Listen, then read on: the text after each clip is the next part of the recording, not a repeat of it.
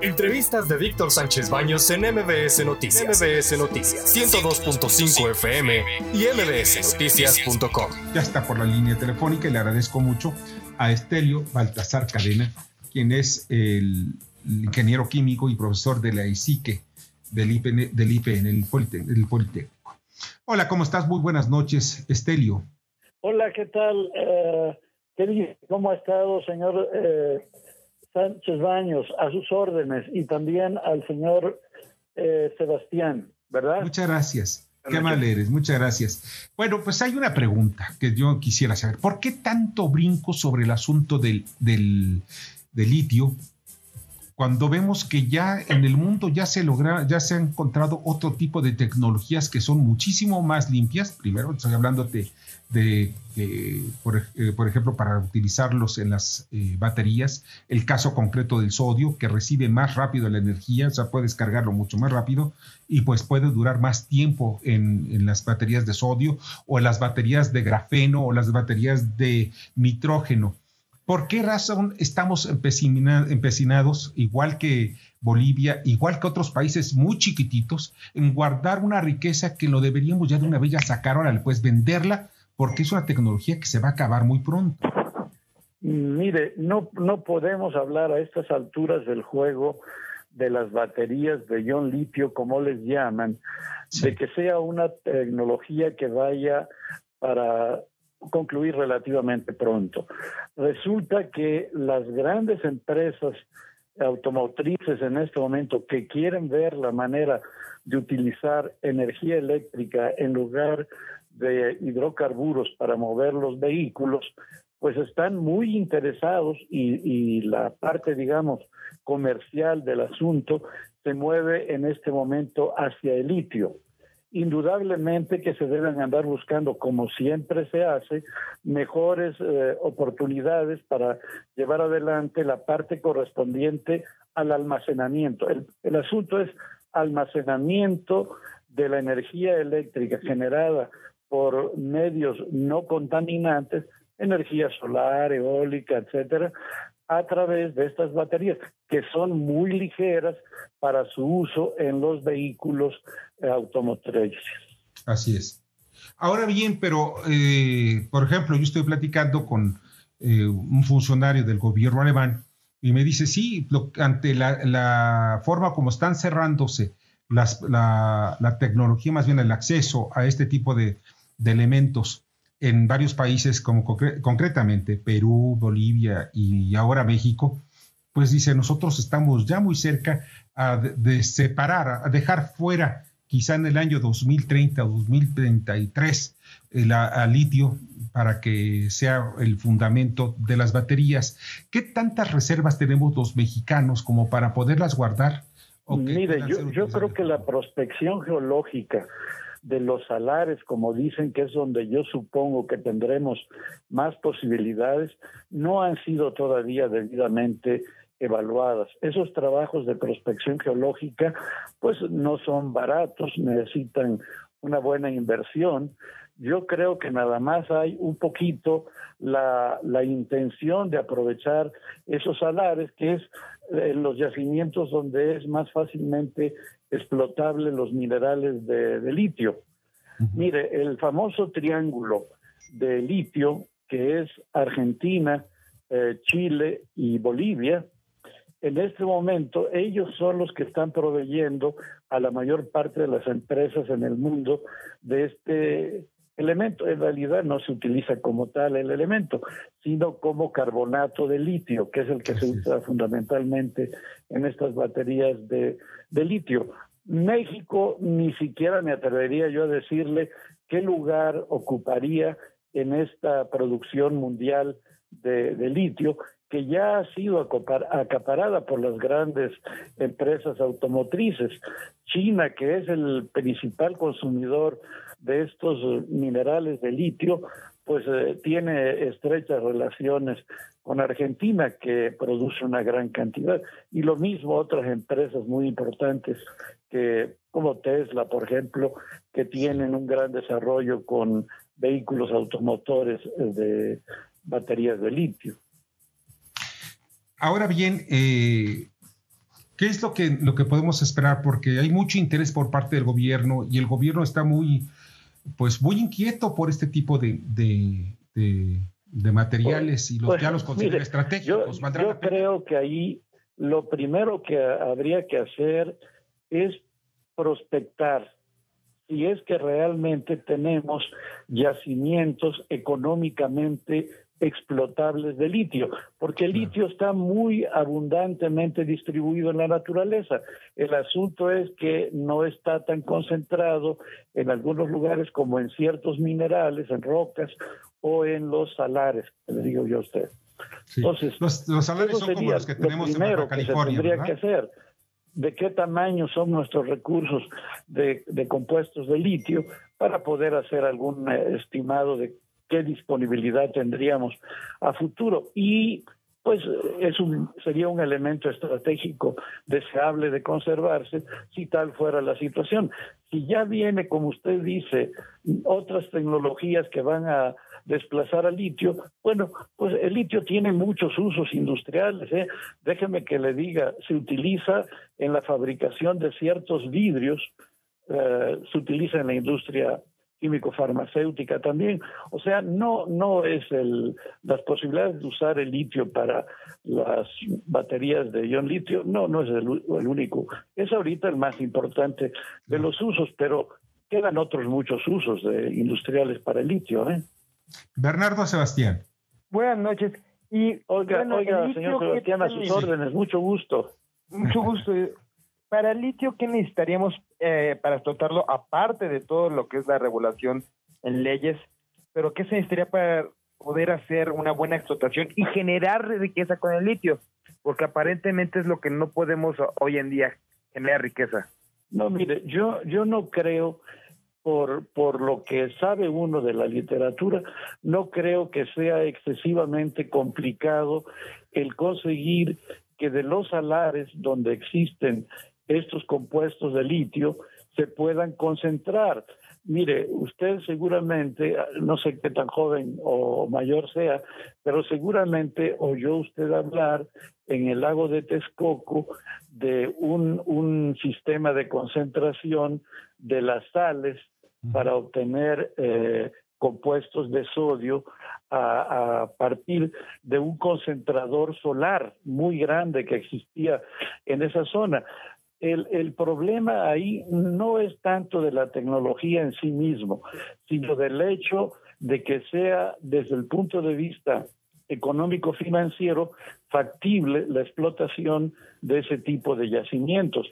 Y eso, como le decía al principio, pues ya depende de que realmente se haga una prospección geológica sobre esos salares o sobre los yacimientos de rocas o cosas por el estilo y se determinara si son explotables eh, económicamente para usar. sí, gracias. Otra cosa que me parece eh, relevante y tomar en cuenta. Estos salares son como la que tiene la concesión eh, Mitsubishi en Baja California o como lo tenía el Sosa Texcoco. No conozco exactamente ese dato que usted me platica de Mitsubishi, pero supongo que deben ser del mismo tipo de salares que en algunos eh, lugares de nuestra república existen. Y sí debe ser ese tipo de... Y, si Mitsubishi está metida ahí, pues seguramente han encontrado posibilidades de explotación económicamente viable. El, el asunto aquí, mire, el, la concentración de este tipo de sustancias aun cuando se encuentren en forma de cristales en estos salares, es no no no tengo idea de qué cantidad de contenido de compuestos de litio tengan, pero es necesario concentrarlas. Eh, primero hacer una separación de la parte importante que serían los compuestos de litio explotables y después concentrarlos. Y esos eh, trabajos de concentración requieren energía, principalmente de energía térmica para que en evaporadores, si es que no, no se hace como le decía yo aquí en Texcoco, que se utilizaban estos evaporadores solares, si se va a usar este evaporador, pues hay que gastar en combustibles para calentarlo. Y luego los procesos de separación, de cristalización, etcétera, que se tienen que realizar para obtener finalmente, le digo, sé que lo que utilizan más es el carbonato de, litio. Entonces, hasta llegar finalmente a ese compuesto ya de uso comercial, pues tiene que haber varios pasos que le dan a la cadena de valor una buena cantidad de dinero adicional a lo que existe originalmente en el salar, por ejemplo. Bueno, pues muy interesante todo esto y vamos a estar hablando mucho de litio en los próximos días. Pues, con, este todo gusto. Hay, hay, hay todavía mucho que, que revisar al respecto. No, no sé qué tan enterados estén nuestras eh, autoridades que en un momento dado están defendiendo la tesis de que habría que declarar estos yacimientos en forma estratégica y que sean solamente de interés del Estado su explotación y demás. A lo mejor ya eh, en alguna forma de prospección geológica ya se tiene una idea bastante clara. La verdad yo desconozco si esto es así. Si fuera el caso, bueno, pues vale la pena este recurso tratarlo de, de mantener para el dominio de la nación, ¿verdad? Pues sí, valdría la pena y sobre todo que no haya corrupción, eso es lo más importante. Porque... Pues eso sí, pero mire, cuando están metidos los grandes intereses industriales en este mundo, es muy difícil. No, y cuando están cometidos los políticos, peor. Ya lo hemos llevado de experiencia. Cuando son, ni a cuál irle, ese es el asunto. ni a cuál irle. Mira, Estelio, hay algo que a mí me parece, yo lo llevo de experiencia toda mi vida. Me han dicho que los empresarios, pero los políticos, pero ya, ya ¿No será posible que pues alguna máquina hiciera todo, que no tuviera que ver nada los políticos? Pues que ya de verdad ya estamos pues, pues cansados. Pues mírese, hay, hay eh, computadoras muy, muy este, eh, grandes de alta velocidad y con que pueden manejar enorme cantidad de datos, pero al final de cuentas los que toman las decisiones pues son o los grandes señores de las empresas o los grandes señores de los gobiernos. Y, esa, esa facultad pues ya no se las pueden quitar las máquinas, ¿verdad? ojalá y se les quitaran las máquinas, ya. Pues no, Yo ya hemos llegado todavía a ese estadio de desarrollo. Sí, todavía ¿Eh? no. No, no, ojalá y no lleguemos porque también sería peor. Mira, así es la, la esencia humana y alguien dijo que eh, la corrupción era pues parte de la cultura de los mexicanos. Yo no creo que sea parte. No, no, no, no. Es parte de todo. No es privativa, no es privativa de un determinado país. Nada más que lo que existe en otros lugares es en otros niveles y no nos enteramos. O sea, en Estados Unidos difícilmente encuentra usted un policía corrupto, ¿verdad? Pero ¿qué tal en los niveles más altos? Yo, yo siempre, y eh, te voy a hacer un comentario que luego le hago a mis alumnos, ¿quién se encargará de la distribución de la droga que estos malvados mexicanos introducen en Estados Unidos? ¿Será acaso el Espíritu Santo que pasa a repartirla por todos los lugares y nadie se entera? Díganme usted las redes de distribución internas en Estados Unidos, porque eso no lo hace el narco mexicano. Eso alguien lo debe hacer al interior de Estados Unidos. ¿no? por hablar de un caso este, con algunos muy emblemático de la, Universidad del Sur de California. Les dije, ¿saben ustedes el, día, y eso es un supuesto, el día que se acabe, que se legalicen las drogas en todo el planeta, se caería el sistema económico mundial. Probablemente, eso opinan muchos. ¿eh?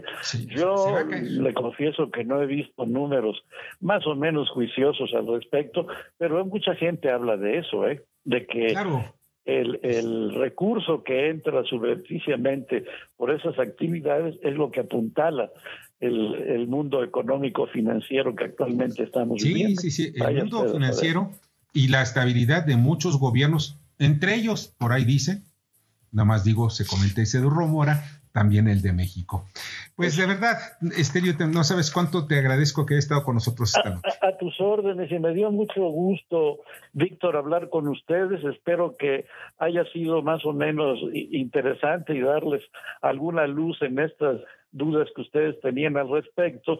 Eh, yo comparto muchas de esas inquietudes de ustedes, pero vale la pena tener mayor información para poder emitir alguna opinión más o menos fundamentada, ¿verdad? En lugar de tomar de algunas decisiones que pueden ser precipitadas, de una vez, esta es la información, tenemos tantas reservas, esto es lo que podemos hacer y de esta manera lo vamos a eh, soportar. Exacto, exacto. ¿Por qué? Porque lo que necesitamos no es tenerlo allí, necesitamos venderlo para generar riqueza.